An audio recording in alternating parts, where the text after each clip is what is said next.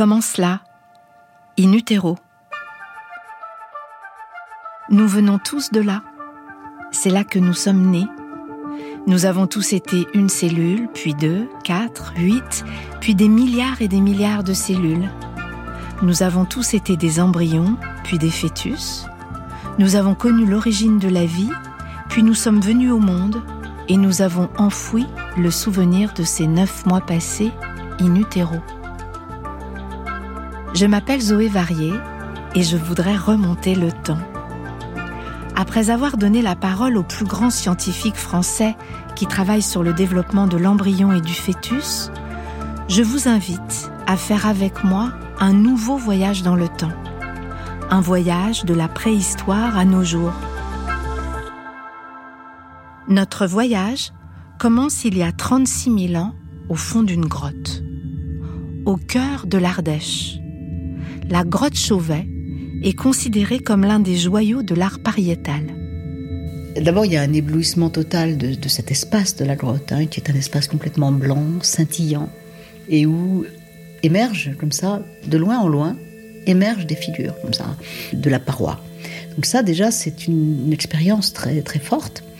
Et puis, euh, je me souviens que on voyait un bison sur une sorte de, stalactite au milieu d'une salle. Il y avait une espèce d'image de bison et cette image du, corps de la Vénus avec donc son sexe très très apparent et en plus noir. Hein, c'est, on connaît pratiquement pas de pilosité dans les, dans les représentations féminines. Elles sont nues, mais elles n'ont pas de pilosité. Et puis ces deux jambes et les hanches voilà, c'est tout ce qu'on voit. Donc c'est vraiment l'origine du monde au sens de Courbet. Hein. C'est une femme euh, offerte, voilà, avec son sexe. Et, alors cette, cette euh, stalactite, donc qui est quand même très phallique, hein, elle est, elle est vraiment euh, verticale comme ça. Elle porte ce sexe de femme et elle est au milieu de cette salle, qui est la dernière qu'on visite quand on visite la grotte Chauvet. Et la grotte est aussi ornée de cette extraordinaire fresque des lions qui court comme ça, qui, se, presque du cinéma. Hein. Et, et, donc, c'est une scénographie absolument extraordinaire, centrée sur cette figure de femme. C'est Claudine Cohen qui parle. Claudine Cohen est paléontologue, philosophe et historienne des sciences. Quand je suis entrée en contact avec elle, je lui ai demandé si cela avait du sens de parler du fœtus et de la procréation au temps préhistorique. Claudine Cohen m'a répondu qu'il y avait beaucoup à dire sans donner plus de détails. Je lui ai fait confiance. Je me suis plongée dans ses livres avant de la rencontrer chez elle, à Paris, curieuse d'en savoir plus sur la gestation et la reproduction au paléolithique. Si on remonte aux origines, hein, puisque c'est ça qui intéresse toujours, hein, la question de l'origine, un des traits caractéristiques de l'humain, c'est la bipédie. Et donc, la bipédie a une incidence sur euh, la procréation, euh, la, gestation, etc. C'est un phénomène très important en rapport avec le processus même de la reproduction humaine. Parce que la bipédie refaçonne le squelette. Et en refaçonnant le squelette, elle rend le bassin plus étroit, c'est-à-dire que l'enfant qui naît est forcément prématuré, est forcément pas fini, inachevé. Parce que s'il était achevé, c'est-à-dire que nous sommes caractérisés aussi par notre crâne euh, un peu plus gros que celui des autres primates, eh bien ce, crâne, euh, il ne va pas pouvoir passer euh, si on a un enfant déjà tout formé, comme sont la plupart des, bébés des mammifères. Et donc, on voit bien chez un bébé que les fontanelles ne sont pas soudées, que on a encore des os un petit peu plastiques, etc. Et puis, on voit aussi que l'enfant lui-même n'est pas totalement achevé. Hein. Il doit terminer sa formation. Alors, pas comme chez les kangourous, chez les marsupiaux dans le ventre de la mère. Nous, on n'est pas des marsupiaux, on est des mammifères. Mais des mammifères particuliers au sens où les enfants qui naissent doivent encore être protégés beaucoup. Alors ça, c'est un défaut, si vous voulez, de l'enfant, c'est qu'il n'est pas achevé, mais c'est aussi une chance.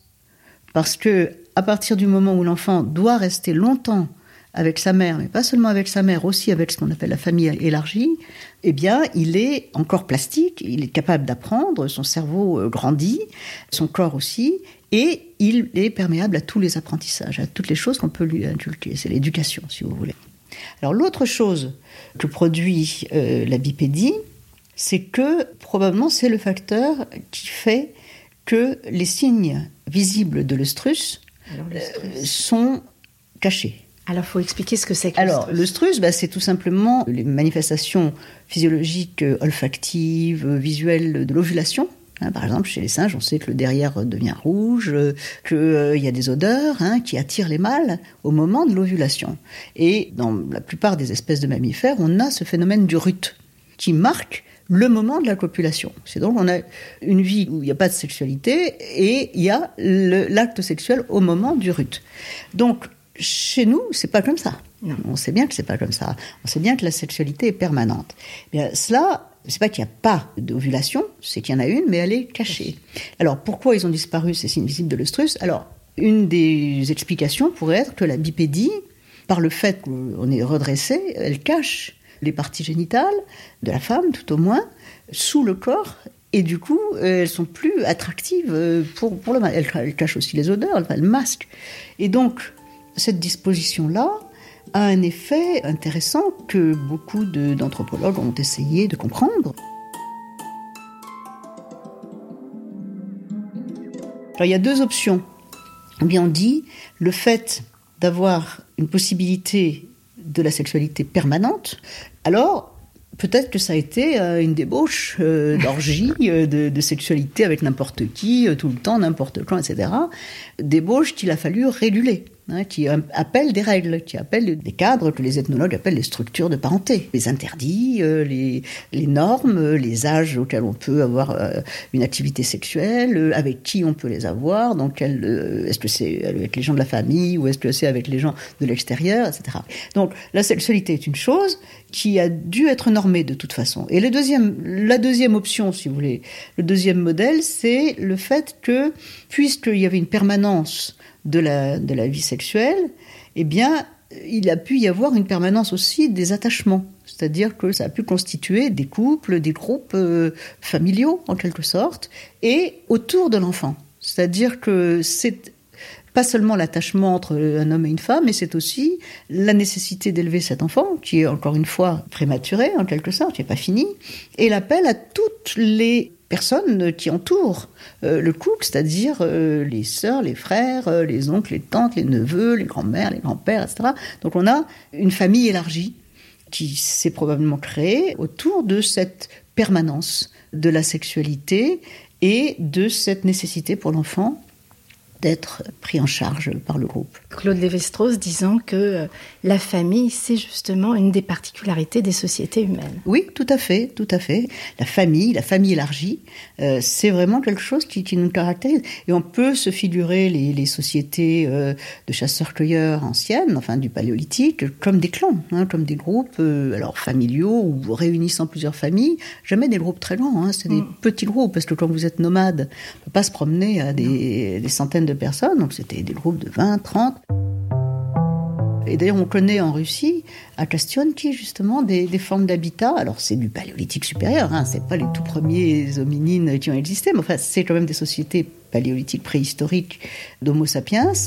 Et on a des schémas d'habitation où on voit très bien une structure ovale avec des foyers, trois ou quatre foyers, si vous voulez, qui correspondent à un habitat c'était des cabanes enfoncées dans la terre, un peu comme les igloos, si vous voulez, avec des ossements de mammouth, des mâchoires de mammouth qui, entouraient ce cercle-là, qui, qui délimitaient euh, l'habitation, et puis des défenses de mammouth verticales sur lesquelles étaient probablement posés des pots. On voit bien dans cette structure euh, la notion d'une famille élargie, quoi, avec euh, ces foyers et cette cohabitation.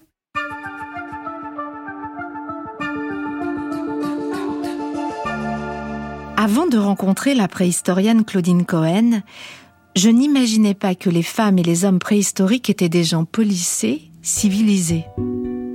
je n'imaginais pas non plus que l'on puisse parler de société préhistorique, d'une vie collective structurée autour de règles qui encadraient les liens de parenté, les relations entre les sexes, comme dans toutes les sociétés humaines. Et donc, effectivement, un des points centraux d'organisation des sociétés humaines, c'est cette question de la reproduction. La reproduction est un phénomène à la fois biologique, mais aussi un phénomène social. Toute société doit se reproduire, sinon elle disparaît.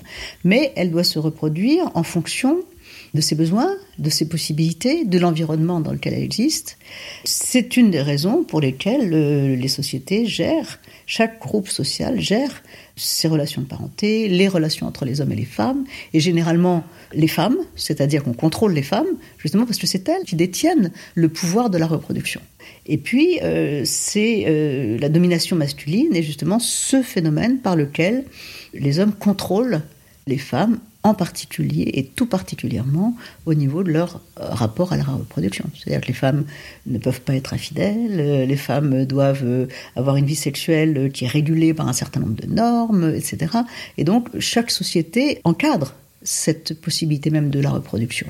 Donc ce que vous êtes en train de me dire, c'est que la reproduction, même au temps préhistorique, est un fait social ben oui. Absolument. Oui. Mais je pense qu'il faut le dire. Absolument, oui. On n'est pas là dans une, espèce de nature, ah de ben nature originelle. Vous savez, il y a le vieux, il y a la vieille image euh, qui traîne partout. Bon, on en parle en, riant aujourd'hui, mais enfin, cette idée de la femme qui est tirée par les cheveux, euh, l'homme qui lui saute dessus euh, dès qu'il la rencontre, juste pour assouvir ses besoins, puis la pauvre, elle se laisse faire ça. Moi, je pense que les sociétés préhistoriques, depuis toujours, depuis justement le, les débuts de la bipédie, et, la nécessité d'établir cet euh, ensemble de règles de parenté, etc., sont des sociétés euh, comme les nôtres, c'est-à-dire qui ont euh, des interdits, qui ont des, relations construites entre les hommes et les femmes, même si elles ne sont pas toujours favorables, même si la domination masculine a existé de façon plus ou moins accentuée dans les sociétés. Moi, je suis convaincue que les sociétés de chasseurs-cueilleurs étaient plus égalitaire que les sociétés ultérieures de, de au néolithique quand on est agriculteurs, euh, etc. Euh, les sociétés agro-pastorales où, où, effectivement là il y avait une sédentarité accrue, il y avait euh, une nécessité de faire beaucoup d'enfants, pour avoir des bras pour, pour avoir des bras pour travailler, pour avoir quelqu'un qui léguait la terre, etc. Donc là c'est un autre modèle, mais dans les sociétés paléolithiques, c'était un peu le contraire. C'est-à-dire qu'on était souvent obligé d'abord de réduire la taille du groupe, hein, parce qu'un groupe nomade ne peut pas être trop, trop abondant. Les femmes ne peuvent pas porter les enfants sur leur dos. Elles ne peuvent pas en porter trois ou quatre. Elles n'en portent aucun à la fois. Et donc, euh, il y a, pour les femmes d'abord, cette nécessité d'espacer les naissances. Donc de les contrôler. Oui, de les contrôler. Alors, il y a un contrôle de la part des hommes sur les femmes, ça, on peut en reparler, mais il y a aussi très probablement, et on sait, les témoignages ethnographiques nous le disent, que les femmes savent contrôler les naissances. C'est-à-dire qu'il y a des moyens un peu artisanaux, mais euh, qui marchent le plus souvent, hein, comme la ménorée de lactation, le fait d'allaiter son enfant le plus longtemps possible pour éviter l'ovulation et pour éviter une nouvelle grossesse. Donc ça, on sait que c'est un procédé qui est utilisé couramment dans les sociétés traditionnelles. On sait que ces sociétés nomades de chasseurs-cueilleurs qui existent encore ou qui existaient il y a peu avaient ce genre de, régulation par les femmes de leur propre possibilité de, procréer, y compris d'ailleurs la possibilité, qui, nous horrifie un peu, mais enfin la possibilité de l'infanticide.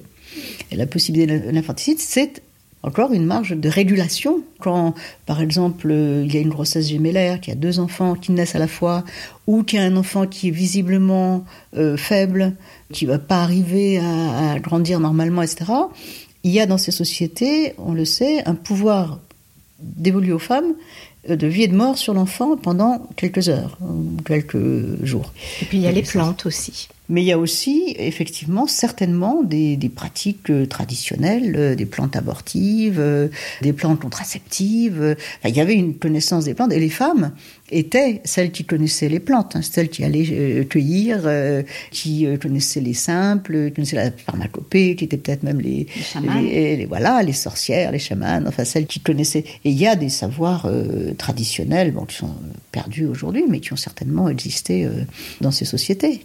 Donc, donc, il y a certainement, de la part des femmes, cette possibilité et cette volonté de contrôle. Et puis d'un autre côté, il y a euh, toute l'action euh, masculine euh, sur les femmes qui est une action de, contrôle, d'interdit, de séparation des hommes et des femmes. il est très probable que la domination masculine a existé aussi au paléolithique. Probable. Il est. Bah, écoutez, vous savez, la préhistoire est une science du probable, une science de l'hypothèse. Hein, on n'est pas dans la certitude. Non, vous avez beaucoup travaillé sur les preuves d'ailleurs. Quelles quelle preuves Sur les preuves, ce que c'est qu'une preuve. C'est pas y a. Oui, en préhistoire et en paléontologie ça ne veut pas dire qu'il n'y a pas de preuves, euh, ça ne veut pas dire qu'on ne peut pas essayer de réunir tout un faisceau d'indices, euh, essayer d'être le plus rigoureux possible, mais dans beaucoup de cas, euh, et notamment en ce qui concerne les structures sociales, ce sont des choses qui sont étudiées depuis peu. Hein, parce que pendant très longtemps, on étudiait des cailloux, des objets, on les classait, on pensait que c'était ça, faire de la science. Hein, Les préhistoriens, et encore beaucoup le pensent aujourd'hui. Hein. Et du coup, on délaissait tout l'aspect social, relationnel, euh, affectif, euh, toutes ces choses-là, dont on peut un peu plus parler aujourd'hui. Et cette histoire des rapports entre les hommes et les femmes, en France en tout cas, elle était complètement euh, ignorée et c'était de l'idéologie. On ne pouvait pas en parler. Moi, quand j'ai publié mon premier livre en 2003, préhistoriens, ils n'ont pas tellement aimé. Hein. C'était alors aujourd'hui, ça a beaucoup changé et ça, ça m'a vraiment fait plaisir parce qu'il y a eu des thèses, il y a eu euh, et maintenant les il y a beaucoup de préhistoriens et de préhistoriennes qui continuent enfin euh, à ouvrir euh, ces, problématiques en France alors qu'elles étaient pratiquement inconnues en 2003 quand, quand j'ai publié mon premier livre. Claudine Cohen est préhistorienne. Être préhistorienne, c'est reconstituer des mondes à partir de presque rien, de fragments Parmi les vestiges archéologiques, il y a les objets d'art que Claudine Cohen étudie pour accéder à la pensée et aux cultures préhistoriques. L'art a nourri et enrichi sa réflexion sur la place des femmes. Claudine Cohen se souvient avoir tenu dans ses mains ces statuettes, vieilles de plusieurs dizaines de milliers d'années, que l'on appelle des Vénus c'est très très émouvant. c'est très émouvant. D'abord, c'est de l'ivoire, euh, c'est d'une grande douceur, euh, c'est des contours extrêmement euh, souples, doux. Pour celles qui sont en ivoire, maintenant il y en a d'autres qui sont en calcaire. Et puis, quand même, on, touche quelque chose qui a traversé les millénaires, hein, et cette image féminine qui continue de nous fasciner aujourd'hui. Installée sur son canapé, nous avons feuilleté ensemble son livre intitulé La femme des origines pour contempler les reproductions de Vénus. Les Vénus, ce sont des petites figurines taillées dans la pierre qui représentent des corps de femmes opulentes. Ces œuvres d'art sont bouleversantes de simplicité et de puissance, elles renvoient au mystère de la procréation et de la création. On pense d'ailleurs aujourd'hui qu'elles ont été créées par des femmes. Vous pouvez voir quelques-unes de ces figurines sur la page d'Inutero sur franceinter.fr. Il y a une certaine diversité. D'abord dans le temps. Les Vénus les plus anciennes, donc celles de l'Orignacien et du Gravétien, c'est-à-dire qui remontent à euh, entre 40 000 et 22 000, hein, entre les deux périodes. Hein. Ça fait quand même une longue durée, hein. mais elles ont ce schéma extrêmement opulent. Et pour certaines, elles ont une grossesse marquée, elles ont un gros ventre. Avec le euh, nombril marqué. Avec le nombril proéminent. D'autres, c'est assez schématique, mais on voit bien qu'il y, a un gros ventre. Dans les statuettes de Grimaldi, qu'on a trouvées près de Monaco euh, à la fin du 19e siècle, il y a toute une série de statuettes très très belles, toutes petites, hein, en stéatite verte, dont une a été appelée la, polychinelle de Grimaldi. Ah, elle est là. Oui, c'est ça, Grimaldi. La losange de Grimaldi. C'est magnifique. Ben, c'est tout petit, et c'est totalement géométrique.